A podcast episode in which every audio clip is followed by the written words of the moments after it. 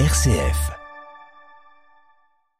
Bonjour, en ce 27 décembre, nous fêtons les Jean et tous ceux qui portent un dérivé de ce joli prénom, qui en hébreu signifie Dieu a fait grâce, tels que Johann, Yanis, Giovanni ou Hans.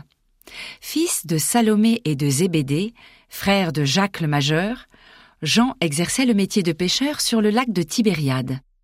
Il faisait partie des disciples de Jean-Baptiste et Jésus l'appela dans les tout premiers avec son frère. À l'appel de Jésus, ils laissèrent donc leur père, leur barque avec les filets, et ils partirent à sa suite. Jésus les a surnommés les fils du tonnerre. Oui, ils devaient avoir du tempérament.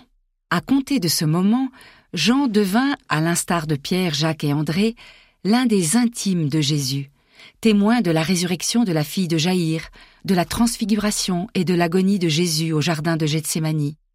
Au moment de la scène, Jean, le disciple que Jésus aimait, se pencha sur le Messie pour lui demander le nom de celui qui allait le trahir. Cette scène, souvent représentée, montre un jeune homme aux traits fins et aux cheveux longs, se penchant sur la poitrine de Jésus. Puis, au moment de la crucifixion, ce fut le seul, oui, le seul des apôtres à être présent au pied de la croix. C'est alors que Jésus lui confia Marie, en disant Voici ta mère. Et le matin de Pâques, dès qu'il vit le sépulcre vide, il crut à la résurrection du Christ, lui qui arriva le premier au tombeau et attendit Pierre avant de rentrer. Après l'ascension, Jean occupe une place importante dans la jeune communauté de Jérusalem. Saint Paul, dans son épître aux Galates, le qualifie de colonne de l'Église.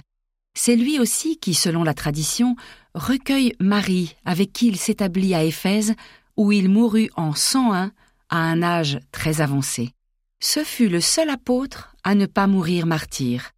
Mais est-ce bien lui qui est auteur du quatrième évangile? Un évangile profondément spirituel, l'évangile de l'amour, celui qui qualifie Jean de disciple bien-aimé. Comment un simple pécheur peu instruit aurait-il pu écrire deux livres si élaborés que le quatrième évangile et l'Apocalypse? Peut-être est-ce une école, l'école johannique, qui, à partir des souvenirs de l'apôtre Jean, aurait rédigé ces textes. Quoi qu'il en soit, la figure de Jean illumine les textes de finesse, de profondeur et d'amour.